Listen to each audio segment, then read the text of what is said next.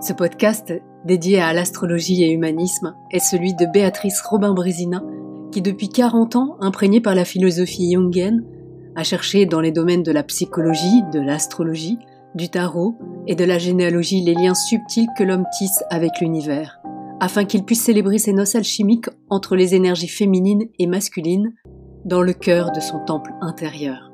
Il est initié aujourd'hui et pour un voyage de 9 mois avec vous autour du thème des déesses. À tout moment, vous pouvez communiquer directement avec Béatrice en lui envoyant un message audio grâce au petit bouton message. Nous vous souhaitons une très belle écoute et un beau voyage. Bonjour à tous, bonjour à toutes. J'ai la joie de vous retrouver aujourd'hui avec un nouveau récit de mémoire d'âme le récit numéro 12 de cette saga des déesses de la mythologie. En cette fin du mois de juin, nous arrivons au terme du troisième mois de, cette grossesse enclenchée le 25 mars dernier. L'embryon s'est transformé en fœtus. Au moment de passage de la porte du solstice d'été, cette porte des hommes, nous quittons le feu cardinal du printemps pour expérimenter l'élément eau cardinal de l'été. Quelles sont les déesses qui pourraient nous faire redécouvrir des parties de notre féminin sacré au cours de ces trois prochains mois?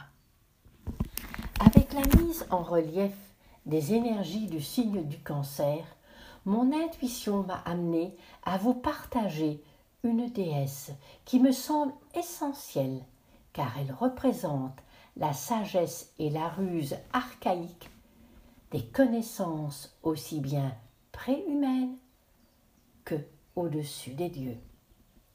Elle s'appelle Métis. Elle est la fille d'Océanos et de Thétis, une déesse centrale dans la mythologie grecque. Elle incarne ce que l'on appelle la métisse, une forme particulière d'intelligence, mêlée d'adaptabilité et de ruse, capable de prévoir, d'être totalement dans le ressenti, totalement opposée au mental. Métis traduit une intelligence pratique, pragmatique, faite de prudence, d'adaptabilité, de dissimulation, de stratagème. Elle a la possibilité de se présenter sous différents aspects, ce qui peut désassorner ceux qui l'entourent. L'intelligence de cette déesse est de nature polymorphe, mouvante, inquiétante, qui se fond dans l'adversaire afin de pouvoir le battre sur son propre terrain. Ces animaux totems sont le renard et le poulpe. Quel est le récit mythologique de cette déesse archaïque? Zeus s'était épris de Métis dont il appréciait les aides et l'intelligence. C'est grâce à sa capacité de se modifier que Métis échappa très longtemps aux élans de ce dieu fougueux. Métis participe à un tournant majeur de l'évolution de la dynastie des dieux de l'Olympe. Pourquoi? C'est Métis qui donna à Jupiter, Zeus, le remède qui allait permettre à Saturne Chronos de vomir tous ses enfants, enfants qu'il avait ingurgités de peur de voir sa place prise par un de ses descendants. Changement donc radical de politique, on passe du dieu Saturne au dieu Jupiter. On passe du temps à l'espace. On passe de la structure, de l'intériorité, de l'inhibition, de l'autoritarisme à la dilatation, aux lois. Loi, règle, règle, loi, l'espace et le temps.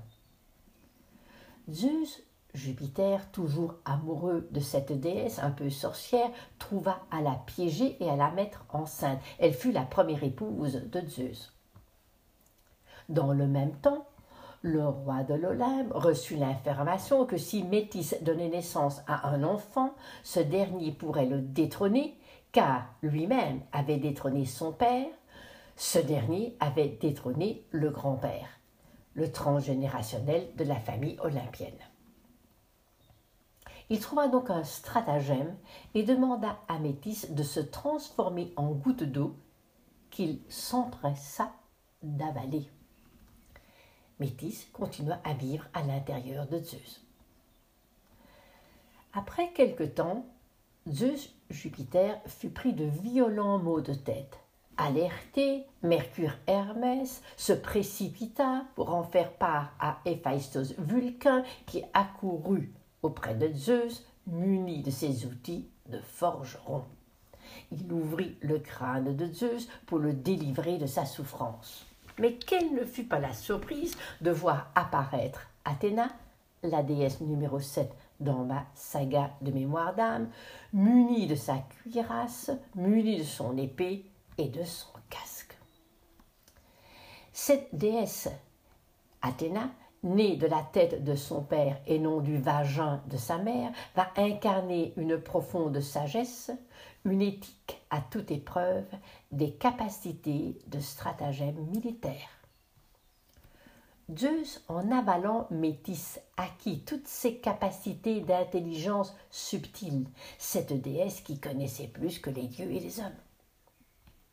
Métis représente la chamane archaïque, celle qui a la connaissance viscérale des choses et non la connaissance intellectuelle. Par voie de conséquence, la métisse représente le moyen pour le faible de triompher sur le terrain des forts. Peu connue, Métis est toutefois d'une importance capitale, car c'est elle qui permit à Zeus de prendre le pouvoir, mais aussi de le maintenir. Même si elle apparaît une déesse mineure, sans elle, l'histoire des dieux grecs ne serait pas ce qu'elle est aujourd'hui. Elle est souvent représentée cachée en dessous du siège du trône de Zeus Jupiter. Zeus, c'est un peu comme l'empereur en tarologie. S'assoit, s'assoit sur son trône de quelle manière? Grâce à la lame ou à l'arcane opposé et complémentaire, la lune. La lune est complémentaire de l'empereur. Zeus est complémentaire de Métis, Métis est complémentaire de Zeus. Donc Métis, la lune va représenter dans notre vie le bon génie, l'intuition, notre ange gardien, toutes ces caractéristiques qui nous permettent d'acquérir notre trône, de nous asseoir sur notre pouvoir. Les caractéristiques de Métis sont surtout de se mettre au diapason de l'autre afin de mieux le comprendre et l'appréhender. Métis devient un peu comme alors le double de l'autre, afin de connaître ses réactions, de pouvoir les dépasser ou les contrecarrer. C'est un atout féminin majeur que cette capacité de prendre l'aspect de l'autre, mais cela peut être aussi perturbateur, dans la mesure où si nous ne sommes pas structurés et alignés, le fait de trop s'adapter peut nous faire perdre notre identité nous pouvons vraiment nous prendre négativement à ce petit jeu aussi. Cet aspect de métis est très bon pour convaincre l'autre, en politique, en économie, en religion. Cela me fait penser positivement à l'homme qui parlait aux oreilles des chevaux. Tout ce côté de sensibilité extrême en lien avec le côté chamanique, avec les esprits de la nature. Métis représente le monde animal. Dans le monde animal, c'est le rusé renard, ou la poulpe, de par sa souplesse, de par sa capacité de modifier son aspect, tout comme le fait d'obscurcir l'atmosphère en jetant l'encre pour troubler ses, adversaires. Et à ce moment-là, qu'est-ce qu'il fait le poulpe Il ressurgit à un moment inattendu. Le savoir-faire métis profite du moment présent en s'adaptant à la situation. On peut parler ici d'une intelligence dépourvue d'ego négatif, comme si la personne avait cette vigilance continue face à son environnement sans réaction émotionnelle égotique. Une complicité permettant, une complicité, on pourrait presque dire totale et permanente avec la réalité de la vie, avec les scénarios de la vie. Métis, on pourrait parler de métis l'art des liens. Métis tisse les fils entre les différentes facettes d'une situation, mais elle n'affronte jamais de face, mais de biais, car seule l'intuition lui souffre à l'oreille ce qu'il faut faire en ce début d'été, où nous allons capter les énergies du signe de la matrice du cancer, ce quatrième signe qui est lié à l'eau, partager avec vous cette déesse archaïque et primordiale peut réveiller en nous tous nos perceptions chamaniques, notre ruse et notre adaptabilité.